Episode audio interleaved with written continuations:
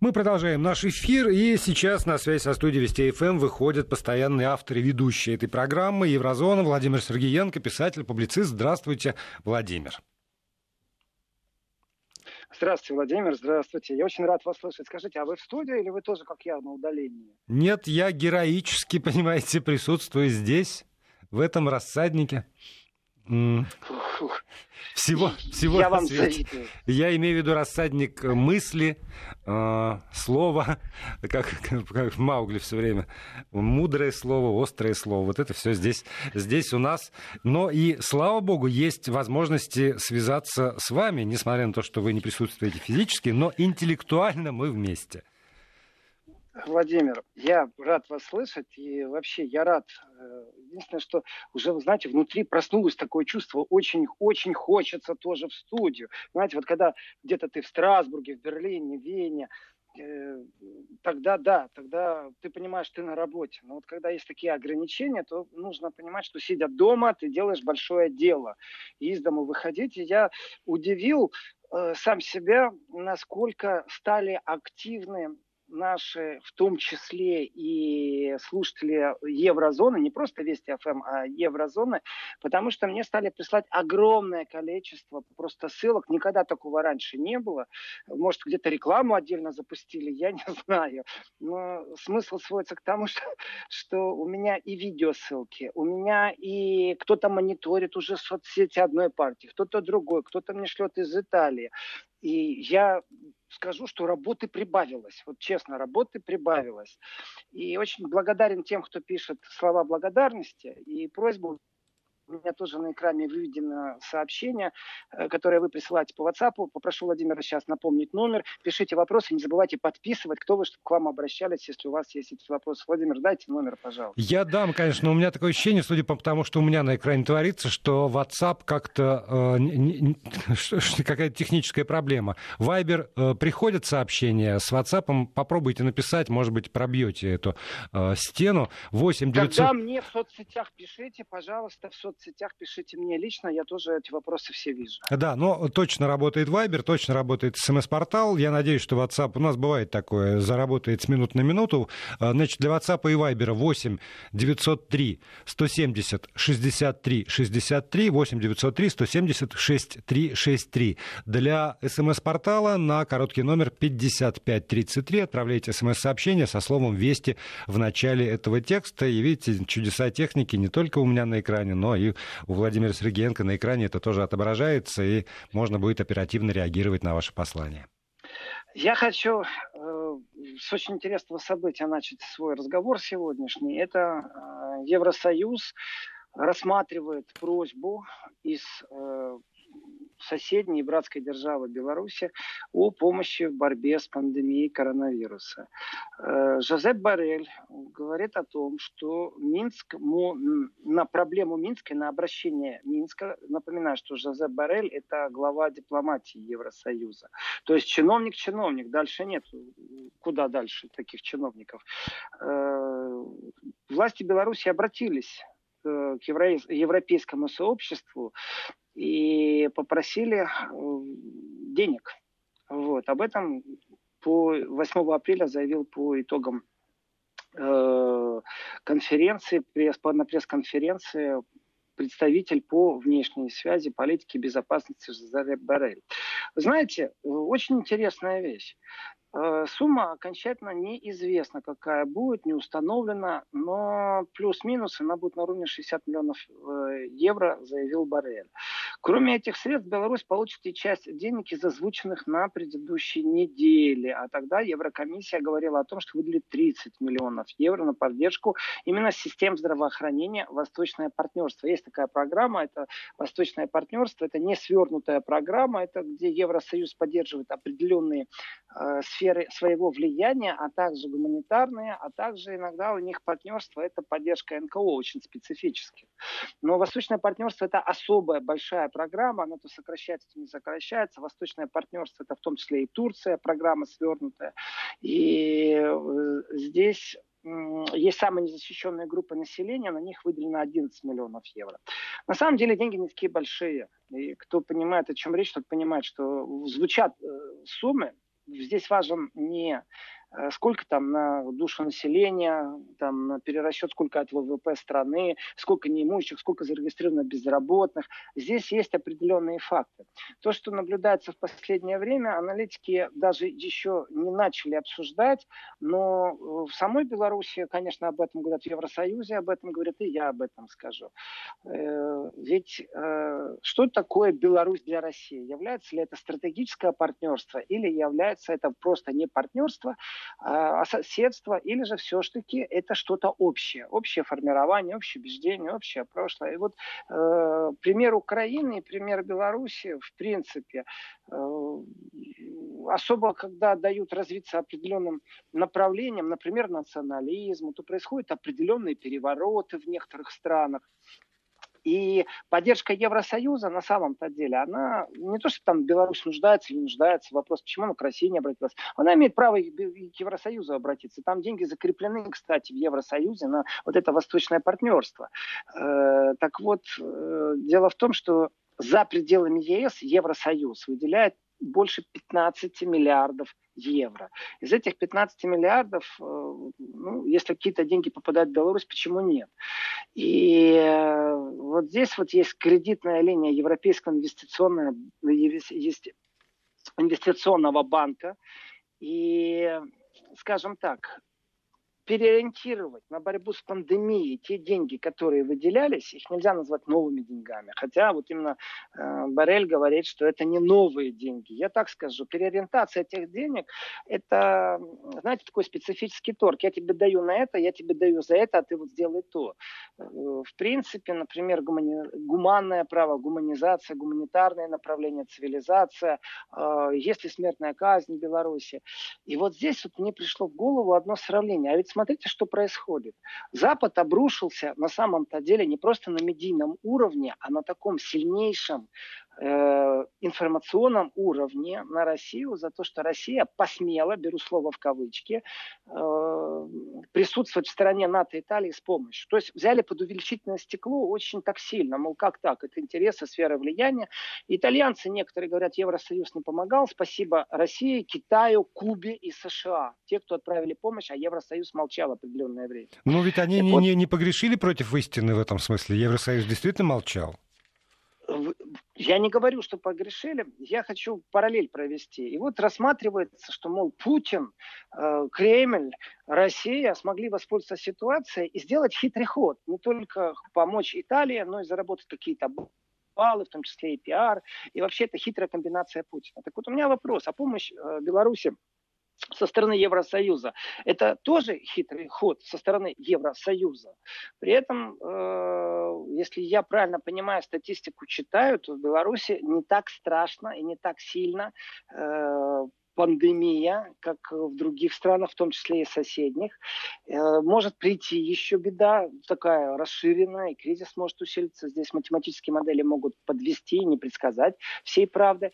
Но э, обратите внимание на параллель, которую я провожу. Владимир, смотрите. Путин, воспользовавшись ситуацией, навел мост в Италию. Вопрос, наводит ли Евросоюз мост Беларусь? Ну, Я... Это смотря с какой стороны смотреть. И с точки зрения господина Барреля, то нет, конечно. Евросоюз, как всегда, бескорыстно, исходя из выс- высоких гуманитарных идеалов, помогает э, соседней стране. Так вот, э, Владимир, так вот, что я хочу сказать. Э, на самом деле, для меня, я даю только предположение, я не гарантирую, что это так. Я думаю, что власти Беларуси на самом-то деле поступили чуть-чуть по-другому, и здесь нужно избегать спекуляций. Главное, что деньги, которые были закреплены без пандемии, без вирусов, они предусмотрены уже существующими фондами и существующими программами. Существуют деньги, которые выделены. И э, вот переориентировать их на пандемию... А, то есть их, их можно это... просто перевести из одной статьи расходной в другую расходную статью, и в этом смысле тогда белорусы правильно поступили. Я э, сейчас э, вынужден прервать э, ваше повествование. Новости, а после новостей мы уже продолжим, и Владимир Сергеенко будет с нами. Продолжаем программу «Еврозона». Владимир Сергеенко, писатель, публицист, постоянный автор и ведущий этой программы на связи со студией Вести ФМ. Написать сюда можно. Все-таки я прошу прощения у наших слушателей э, в Вайбере на номер 8 903 170 63 63 8 903 170 63 63 и смс-портал э, 5533, короткий номер, слово «Вести» в начале текста, э, WhatsApp пока не восстановился, но смс вполне сюда приходят. И, Владимир, пока мы вот с вами разговаривали, пришло только что сообщение э, из Еревана. Евросоюз еще и Армении предоставит помощь в размере 92 миллионов евро для реализации проектов по борьбе с коронавирусом. Об этом сообщили в делегации Евросоюза в Ереване. Э, вот к чему я это говорю? Я к тому говорю, что Евросоюз молодцы, между прочим. Евросоюз э, очень даже молодцы, потому что э, это направление, которое придумал Евросоюз, Восточное партнерство, это вообще этот проект очень интересен. Э, основная заявленная цель этого проекта, вот это Восточное партнерство, это интеграция связей Евросоюза с шестью странами бывшего СССР. Это Азербайджан, Армения, Белоруссия, Грузия, Молдавия и Украина. То есть э, Э, интеграция связи, вы понимаете, под это дело подходит все, что, все, что хочешь. И э, вот как рассматривать свое партнерство регионально, и как измерять европейскую политику соседства. Если Евросоюз что-то инициирует в отношении своих, так сказать, новых соседей, какая цель у этой инициации? Если расширился Евросоюз там, в 2004 году, там было расширение в северном направлении, там, в средиземноморском направлении. И вот э, когда Сикорский Высоцкий еще тогда озвучивал вот этот первый раз э, на Совете Евросоюза по общим вопросам э, создать восточное партнерство, закрепить деньги, э, то, знаете, там такие специфические движения были, потому что до этого были другие страны партнерства. И, и там Болгария, Румыния были тоже, знаете, так достаточно осторожны э, в принятии вот этого восточного партнерства, потому что считали, если будут вдруг кому-то деньги давать, то значит не будут им давать. В общем, была организация там, Черноморского экономического сотрудничества. И вот что это вообще такое? Понимаете, дело в том, что э, восточное партнерство стран ЕС, и вот здесь я не придумываю ничего, это финансирование определенных вещей. И после того, как все закреплено, как вписано в бюджет, то, конечно же, эм, это интересы и лоббирование интересов э, Евросоюза Э, на бывшей территории Советского Союза. Еще раз, понимаете, шесть стран это не так много, вроде бы кажется. Но посмотрите, Азербайджан, Армения, Беларусь, Грузия, Молдавия, Украина. Я очень рад, если честно, что деньги перепрофилируют, и те деньги, которые выделяют, на самом деле, мое мнение, еще раз, я не утверждаю сейчас, но мое мнение, что очень просто. У Евросоюза выделены деньги. И вот я, например, там, президент Армении, президент Беларуси, разницы нету, Грузии, Молдавии. Вот представьте себе, что любой президент. И мне нужны деньги, у меня пандемия. Ну какие там НКО, какое партнерство, какая коммуникация? Алло, это Евросоюз? Да, это Евросоюз. Слушайте, вы нам там каждый год даете столько-то миллионов, давайте в этом году мы их там на поддержку здравоохранения перебросим. Но вы засчитайте нам не как кредит, не как госкредит, а вы просто перепрофилируете их. А, ну да, не вопрос. Ну то есть в данном случае как раз э, евродемократия сработала достаточно быстро. Насколько это эффективно, покажет будущее. Потому что, ну, если я президент Беларуси, почему я должен отказаться от евросоюзной помощи? Я вам здравия желаю, Николай. Если э, вот нам из Праги пишут, я говорю, если не срабатывает у вас э, простая дорога с МСами и с Вибером, Вайбером э, на портале Вести ФМ, вы можете найти меня в социальной сети и ставьте, пожалуйста, свои вопросы. Так вот, я двумя руками за, что перепрофиляция или там выделение средств в тяжелую минуту идет из Евросоюза. Но хочу акцентировать внимание все-таки не на том, что Евросоюз такой благородные деньги дает. Нет, нет, нет, нет. Дает, могут себе позволить, евробонды напечатают, выпустят. Нет, нет, нет. Программа вот этого партнерства восточного, она существует. Понятно, тихим сапом. Там молодежь, там НКО поддержать, там демократию, там какой-то форум. Я не хочу этого обсуждать. Я о другом. Вы знаете, я занялся тем, увидев эту информацию, что я стал мониторить, Владимир, вы не поверите, дорогие радиослушатели, радиослушатели, э, дорогие э, последователи в соцсетях, вы не поверите, я стал мониторить ни немцев, ни французов, ни итальянцев, ни евросоюзцев.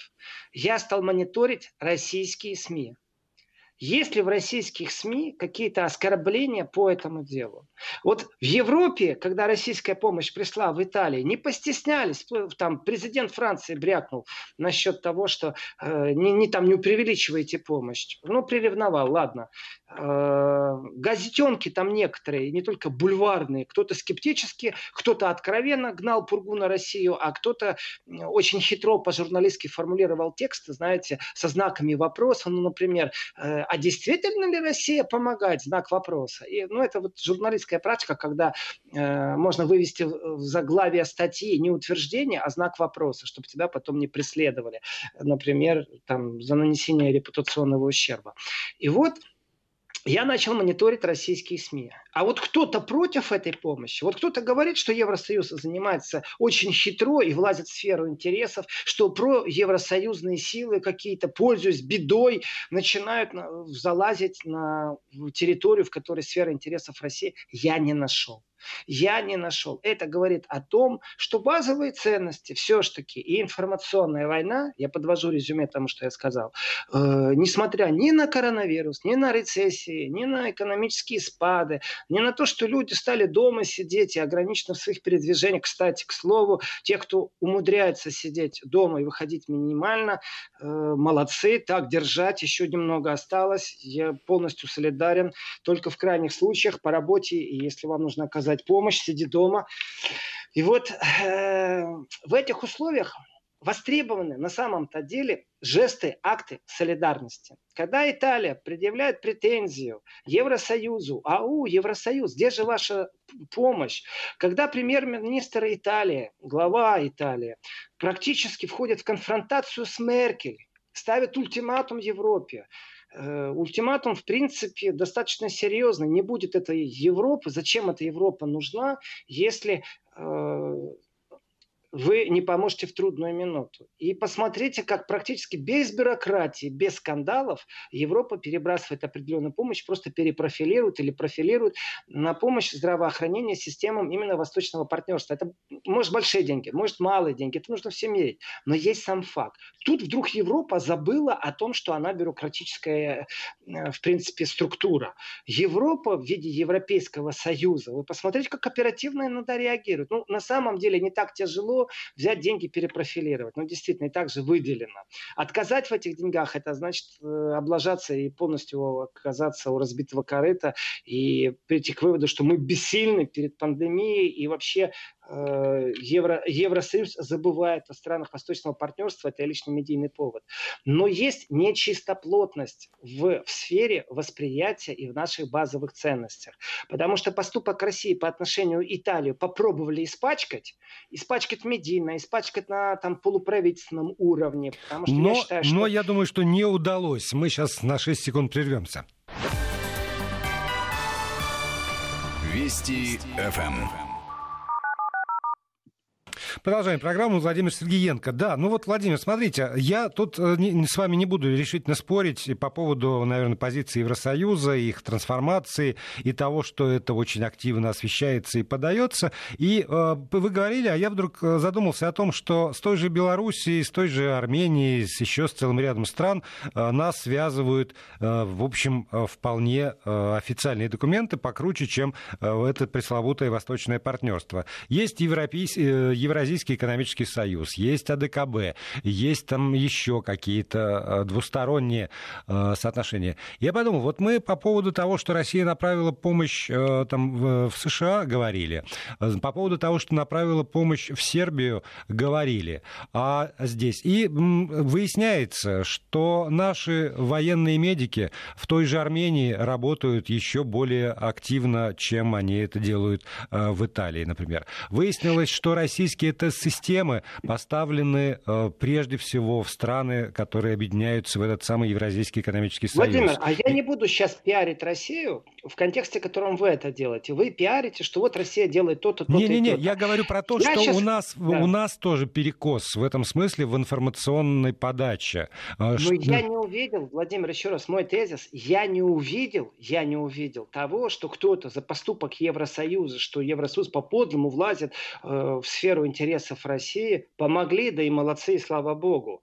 То есть в данном случае я говорю о том, как СМИ зеркалит да. происходящее. Я не вижу информацию, я вижу информационную войну, конечно, но я не вижу вот этого уничтожающее дерьмом поливание, которое я видел в Евросоюзе, я его не вижу в России. Короче, мы круче, мы выше, наши выиграли. Вот так и скажу. В информационной войне мы благородны. Вот чтобы понятнее было, чтобы не мудрено говорить.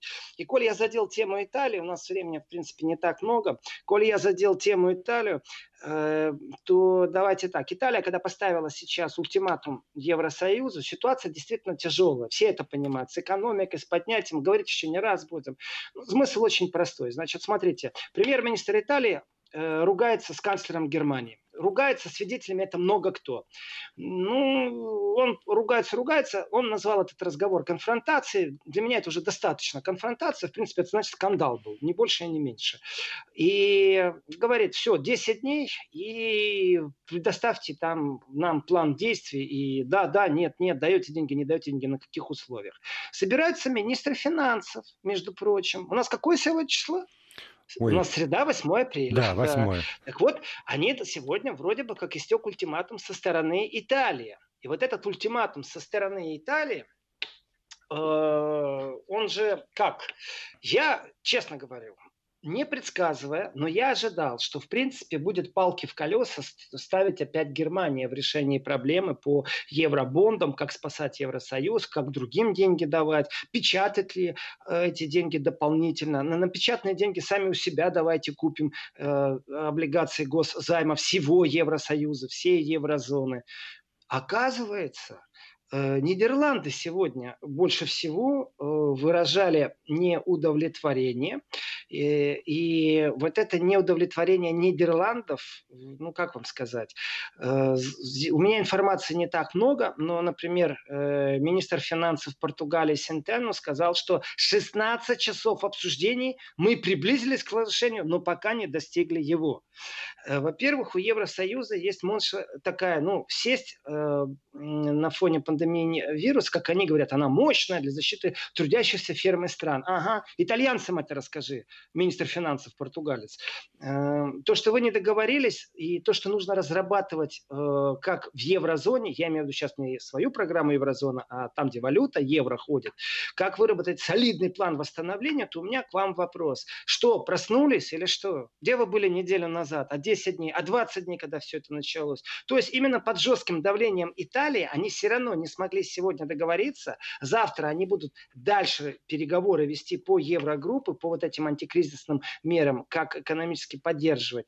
И я был действительно удивлен на самом-то деле. А ведь борьба идет не только между Германией и Италией, а ведь борьба идет и между другими странами, которые тоже надеются на евробонды. Просто Италия ведет себя достаточно дерзко и имеет на это право. И так у них там э, ВВП долг, и так у них все не, не в этом отношении. Все-таки не каждая страна в Евросоюзе может похвастаться тем, что у нее 2 триллиона госдолга, больше 2 триллионов. Так вот, источники из Reuters сообщают, что камень преткновения на этих переговорах сегодня были разногласия между Италией и Нидерландами. И вот здесь Нидерланды, непонятно, они то ли зеленые, то ли социалисты, то ли вообще что они хотят. Так вот, э, видите ли, условия правительств Еврозоны зоны будут привлекать кредиты на борьбу с эпидемией. Что это значит? Противоречие – это как новый пакет помощи, который по объему, и вот здесь вот барабанная дробь, полтриллиона евро для преодоления э, последствий пандемии вот этого нового коронавируса. Так вот, Италия и Нидерланды не могут понять, как государство конкретно каждое национальное государство и на каких условиях правительства этих стран будут привлекать кредиты. То есть, да вот э, про, про, про то есть это общие... уже в следующей программе, Владимир. У меня под финал есть только радостная вещь, что сегодня в Италии рекорд по выздоровевшим. Это внушает какую-то надежду для итальянцев прежде всего. Спасибо Владимиру Сергеенко. Новых встреч.